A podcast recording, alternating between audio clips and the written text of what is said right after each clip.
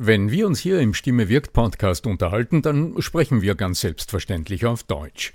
Wie geht's dir mit anderen Sprachen? Sprachenlernen ist heute so wichtig wie nie zuvor. Und deshalb freut es mich so sehr, dass die Sprachenlernplattform Bubble in den nächsten Wochen diesen Stimme wirkt Podcast unterstützen wird. Mit Bubble hast du Zugang zu 14 verschiedenen Lernsprachen. Du kannst Bubble am Handy über die Bubble App oder über die Desktop-Version nutzen. Du wirst von muttersprachlichen Experten trainiert und du trainierst deine Aussprache mit der Spracherkennungssoftware. Die kurzen 15-minütigen Lektionen, die passen auch in deinen Zeitplan. Hast du Lust bekommen? Dann darf ich dich als Stimme wirkt Podcast-Hörer und Hörerin auf ein halbes Jahr Bubble einladen. Denn mit dem Code Stimme wirkt zahlen Hörerinnen für sechs Monate und erhalten zusätzliche weitere sechs Monate ihres neuen Bubble-Abos geschenkt. Du zahlst also für sechs Monate und lernst ein ganzes Jahr. Infos und den Code einlösen kannst du auf bubble.com slash Stimme wirkt. So, und jetzt zu unserem heutigen Thema. Kennst du diesen Moment beim Zuhören, wenn du nach fünf Minuten vor lauter Details und noch ein Detail und noch ein Detail nicht mehr weißt, worum es eigentlich geht? Wie das kommt und was du dagegen tun kannst, darum geht's in dieser Episode. Bleib dran.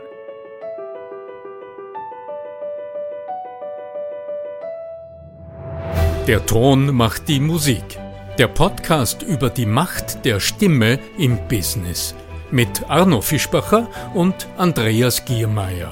Für alle Stimmbesitzer, die gerne Stimmbenutzer werden wollen.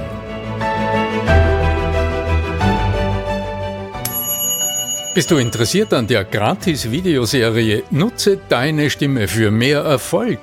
Dann gehst du einfach auf voicesales.com und ich schalte dir im Handumdrehen die drei Videos frei, okay? www.voicesales in einem Wort.com. Dann bis gleich im ersten Video. Kennst du so Menschen? Du stellst ihnen eine ganz spezifische Frage und was zurückkommt, bla bla bla bla bla. Sie beginnen bei Adam und Eva und quatschen drauf los, quatschen über alles und 20 Minuten später fällt dir auf, irgendwie die Antwort ist immer noch nicht gekommen. Lieber Arno Fischbacher, was kann man tun, wenn man mit solchen Menschen zu tun hat, beziehungsweise noch schlimmer, wenn man etwa so einer ist? Lieber Andreas Giermeier von lernenderzukunft.com, das gehört ja auch zum Lernen und zum Lehren dazu, aber natürlich oh ja. zum Ausbilden, zum Weiterbilden, zum Führen zum Erklären und zum Reden und Vortragen. Ja, ich kenne solche, ich habe mit ihnen beruflich immer wieder zu tun.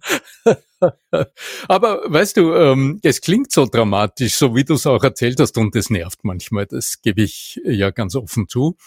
Allerdings muss ich sagen, wieder mal steckt so gut wie immer eine große Stärke hinter einer Schwäche.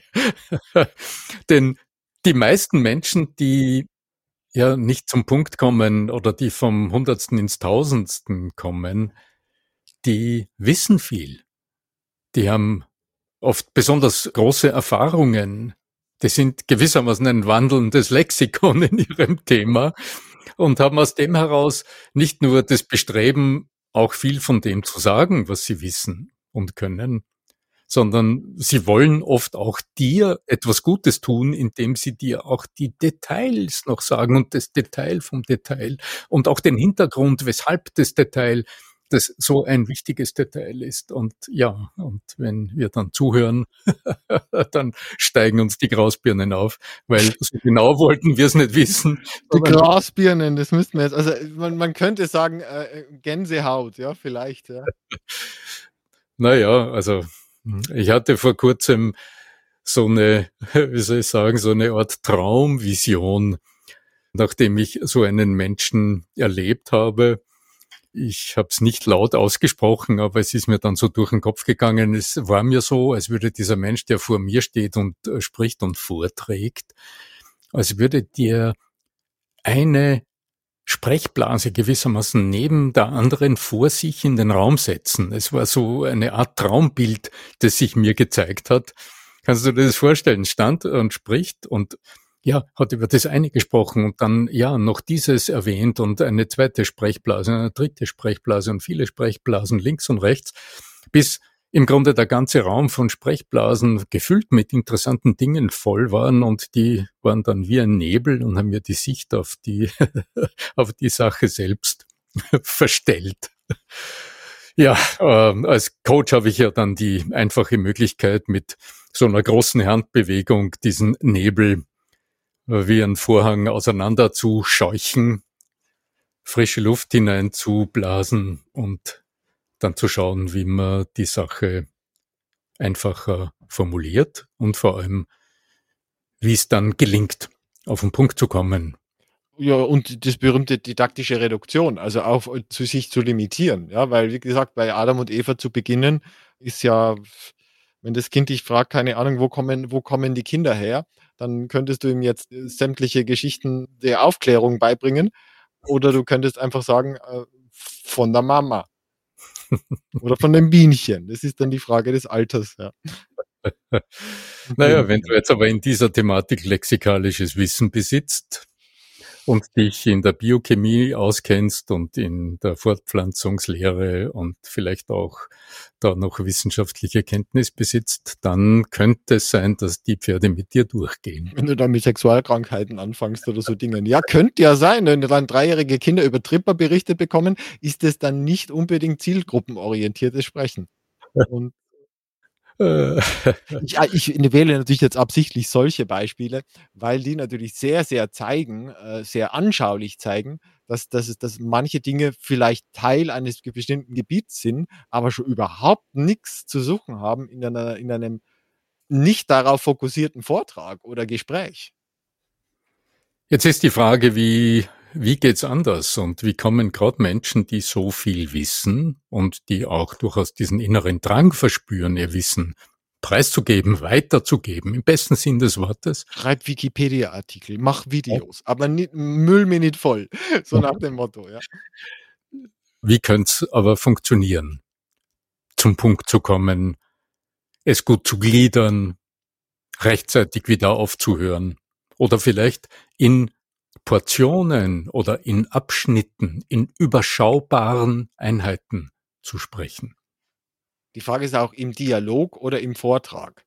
Weil im Dialog wäre es natürlich, wenn man sich an deiner Methode bedient, ja auch möglich nachzufragen und tatsächlich Feedback einzuholen. Ja? Im Vortrag ist es bedingt möglich. Du hörst jetzt von mir ein langgezogenes Jein, denn für mich gibt es diesen, ja natürlich ist äh, ein Zwiegespräch führen und auf der Bühne stehen und präsentieren, natürlich ist das ein Unterschied vom Setting her. Ich würde aber schwerstens abraten, es von der Art, wie du sprichst, auch so unterschiedlich zu sehen. Denn was macht denn ein gutes Gespräch aus? Du hast es ja gerade angedeutet. Ein gutes Gespräch wird ja nicht sein, dass ich dich, wie du gesagt hast, so schön zumülle mit meinem Input und du die ganze Zeit nur zuhören kannst. Dann wirst du kaum sagen, das war ein gutes Gespräch. Unter welchen Umständen würdest du denn, wenn wir uns treffen und über etwas sprechen, am Ende sagen, das war ein gutes Gespräch? Naja, wahrscheinlich, wenn du viel Gelegenheit hattest, selbst zu sprechen also deine Sichtweisen äh, zu, zu, zu sagen, deine Fragen zu stellen, vielleicht auch auf etwas zu antworten. Also dein Redeanteil im Gespräch wird massiv dafür zuständig sein, dass du am Ende das Gefühl hast, das war ein gutes Gespräch. Sonst hat der andere entweder einen Monolog geführt oder es war ein Verhör.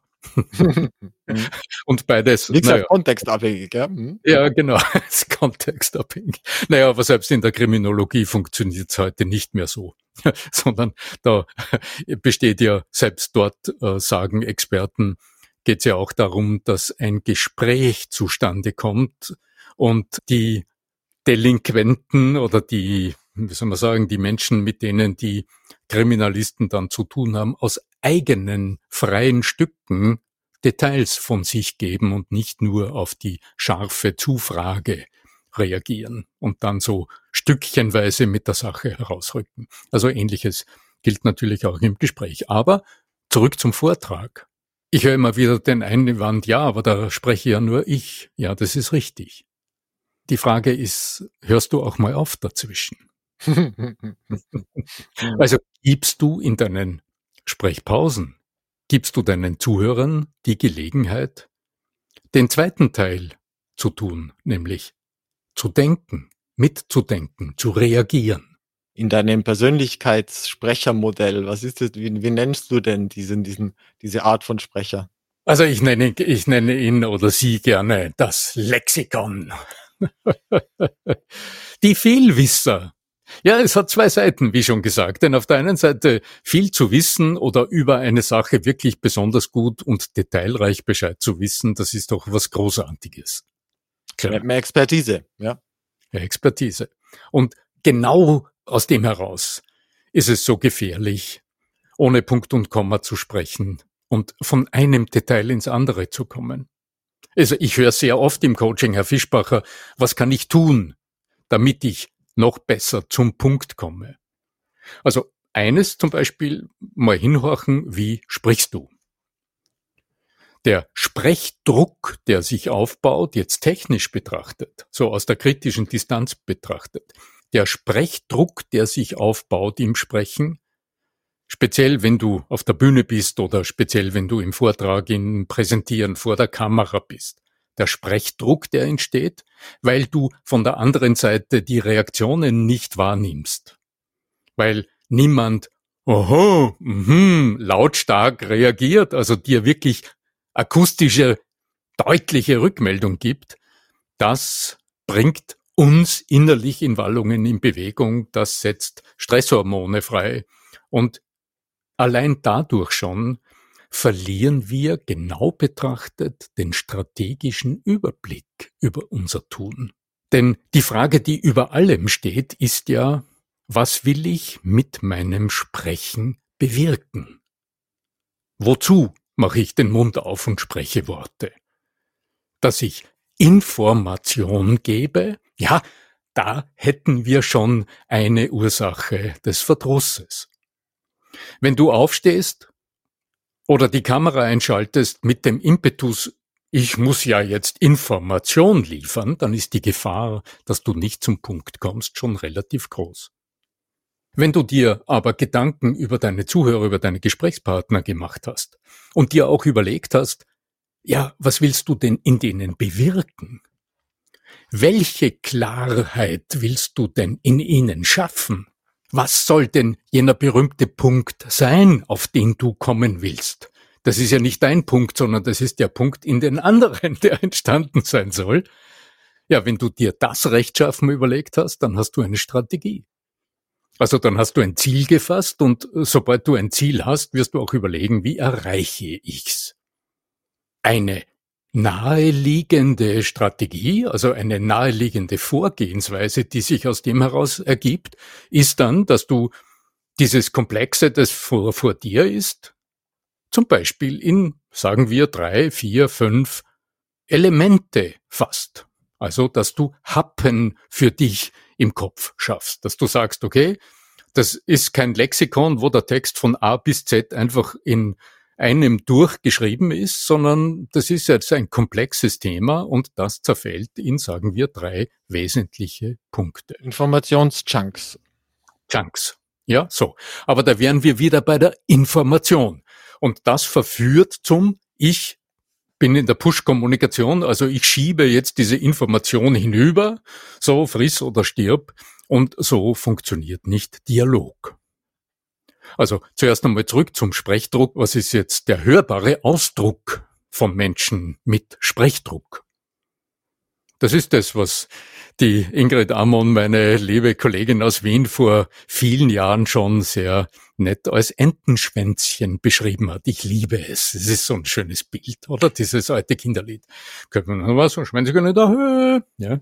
Also wenn deine Satzenden hinten nach, hinten nach oben gezogen sind, dann hörst du, dann hört dein Gehirn und es hören auch deine Zuhörer, dass es gleich weitergehen wird. Und wenn dein Gehirn jetzt gehört hat, uh, es muss es aber gleich weitergehen, uh, ja, dann setzt uns das sprichwörtlich unter Druck. Also es entsteht Handlungsenergie, Handlungsdruck. Der setzt Muskeln in Bewegung, die Atmung wird in Bewegung gesetzt. Wir haben schon öfter darüber gesprochen. Der, also im Kehlkopf entsteht schon mal ein Ton, dann da aus dem kommen oft die A's und Ä's. Und dann wird der nächste Satz und mit einem und gleich herangeklittert, herangebunden. Dann haben wir das, was so schön Girlandensätze genannt werden. Das ist ein, ein typischer Ausdruck dieser getriebenen Sprechweise, die dir nicht erlaubt, das, was du sagst, hinüberzuschicken. Und dann neugierig auf die Reaktionen zu warten, auch wenn du sie nicht siehst und hörst, weil du vor der Kamera sitzt oder stehst. Aber du wirst dir vorstellen, was die anderen jetzt mit dem tun, was du ihnen Wichtiges hinübergereicht hast. Jetzt sind die dran, das zu bedenken und zu bewerten. Und das dauert je nach Komplexität dessen, worüber du sprichst, das dauert oft eine gehörige Zeit. Das kann einige Sekunden dauern. Und das gibt dir wieder diese innere Ruhe, es abzuwarten, um dann mit neuer Energie zu starten. Also wenn du sagst, wie, wenn du so ein lexikalischer, äh, so ein Mensch bist, der sehr viel weiß und das auch gerne in vielen Details weitergibst, dann achte darauf, dass du dir vorher überlegst, was sind die wichtigen Elemente, die die anderen verstehen, begreifen und bewerten sollen. Mitnehmen sollen, sage ich immer, Mitnehmen ja. Sollen, mhm. ja. Und wenn du, wenn du es noch strategischer anlegst, dann überlege dir, wo hol ich meine Zuhörerinnen und Zuhörer ab? Also was ist deren Informationsstand? Was sind deren Bedenken? Was ist deren Ausgangsposition? Was ist das, was sie bewegt im Zusammenhang mit deinen Themen? Nimm darauf Bezug und überleg dir, wie begleitest du sie im Neudenken von Zusammenhängen und Gegebenheiten oder von Handlungsoptionen? Wie begleitest du sie von ihrem Ursprungsstandpunkt? Von ihrer Betroffenheit, von ihrer Befindlichkeit. Wie begleitest du sie von dort in welchen Schritten zu einem neuen Verständnis oder vielleicht sogar zu einem vorher noch un, als unmöglich gedachten Handlungsschritt? Mhm. Wie könntest du sie, über welche Schritte könntest du sie begleiten? Und in der Vorbereitung wäre es natürlich klug, wenn du das gut überlegst und aus dem heraus deine Gliederung entstehen lässt. Also deine Gliederung, also diese drei oder fünf Punkte, über die wir eingangs gesprochen haben, nicht aus deinem Verständnis der Sache heraus entstehen, sondern aus dem Blickwinkel deiner Zuhörerinnen und Zuhörer gedacht sind. So gesehen wird es naheliegen, eine Fragekette aufzubauen. Was ist das, was wir so oft erleben, wenn Menschen sehr viel wissen und innerlich bemüht sind, ihr Wissen in allen Zusammenhängen und Details bekannt zu geben? Das wäre zum Beispiel so eine Einstiegsfrage. Was ist das, was antreibt und was ist jetzt sprechtechnisch gesehen das, was du, wenn du zuhörst, als treibendes Element erlebst? Das wäre eine zweite mögliche Frage. Jetzt könnten wir über Entenschwänzchen und Girlandensätze sprechen. also um mal das Phänomen zu beleuchten. Was könnte aber jetzt ein Vorbereitungsschritt sein, der verhindert, dass es so weit kommt? So das große Lexikon aufzublättern und die Zuhörer zuzuschütten mit Detailinformationen. Und auf diese Frage wäre es jetzt durchaus denkbar, über Gliederung zu sprechen. Und über ein Gliedern mit einer Fragekette. Also mit einer Globalfrage am Anfang und mit immer weiter ins Detail oder Richtung Lösung gehenden Fragen. Jetzt haben wir also das Phänomen mit einer Frage abgefragt. Wir haben dann hineingeschaut, naja, woran erkennen wir, dass es so ist? Dann haben wir als nächstes betrachtet, was ein Lösungsansatz ist mit einer Fragekette. Und dann könnte man zum Schluss sagen, okay, wenn du jetzt das nächste Mal wirklich vor, vor der Situation bist, dass du eine kleine Präsentation oder eine Erklärung vorbereitest, in welche Fragen könntest du denn diese Erklärung gliedern? Also mit welchen Fragen ergibt sich denn am einfachsten eine Gliederung, die du dann beantwortest? Hm. und so immer wieder auf den Punkt kommst. Hast du Interesse an der kostenlosen Videoserie Nutze deine Stimme für mehr Erfolg? Dann geh einfach auf voicesales.com und ich schalte dir drei Videos frei, die dir zeigen, wie es geht. Warum nicht gleich ausprobieren? www.voicesales.com Insofern können wir, wenn wir selbst derjenige oder diejenige sind, daran arbeiten. Weiterhin werden wir natürlich mit denen leben müssen, die uns trotzdem äh, so manches Mal gegenübergestellt werden von vielleicht irgendwelchen Institutionen, die es als notwendig erachten, dass wir dieses in uns aufsaugen. Dann gibt es natürlich immer nur die Möglichkeit, mit Techniken aus äh, Birkenbill und Co. sich das ein bisschen spielerischer zu gestalten und auch trotz eines langweiligen Vortrages mit möglichen spielerischen Geschichten ein bisschen an Spaß mit reinzubauen. Also es, es geht auch noch, wenn es ganz versaut ist. Man kann noch was rausholen. Ich mache Mut. ja, ganz genau. Und selbst wenn du jetzt über Spaß sprichst, dann ist es ja nie nur der Spaß des Vortragenden, sondern es ist, letztlich immer der Spaß des Publikums. Also auch da aus dem Blickwinkel betrachtet, es ist, wenn du über Humor nachdenkst als, als Mittel, dann ist es auch immer die Überlegung, aus dem Blickwinkel deiner Zuhörer, die zu Lösungen führt. Ja, und nebenbei bemerkt, ach, gäb's keine Menschen mehr, die wie ein ein sprichwörtliches Lexikon erklären oder vortragen oder reden. Was täten wir arme Kommunikations-, Stimm- und Sprechcoaches dann? ja, Daseinsberechtigung. Eben. eben. In diesem Sinne, lieber Arno Fischbacher, ich ja. schicke dich dadurch und schicke euch in den restlichen Tag und bedanke mich für deine Ausführungen und gebe dir noch einmal die Chance hinzuweisen auf deinen neuen kurzen Voice Sales Kurs ja, ja, genau. Und so heißt auch die Domain voicesales.com. Unter diesem Link findest du einen kostenlosen Videokurs. Nütze ihn. Meine große Akademie ist in Vorbereitung, aber darüber sprechen wir ein andermal. Dort wird diese Frage nach dem guten Gliedern zum Vermeiden des Types Lexikon beim Vortragen eine wichtige Rolle spielen. In diesem Sinne möge die Macht der guten Gliederung des auf den Punkt kommens und die Macht eurer Stimme mit euch sein. Euer Arno Fischbacher.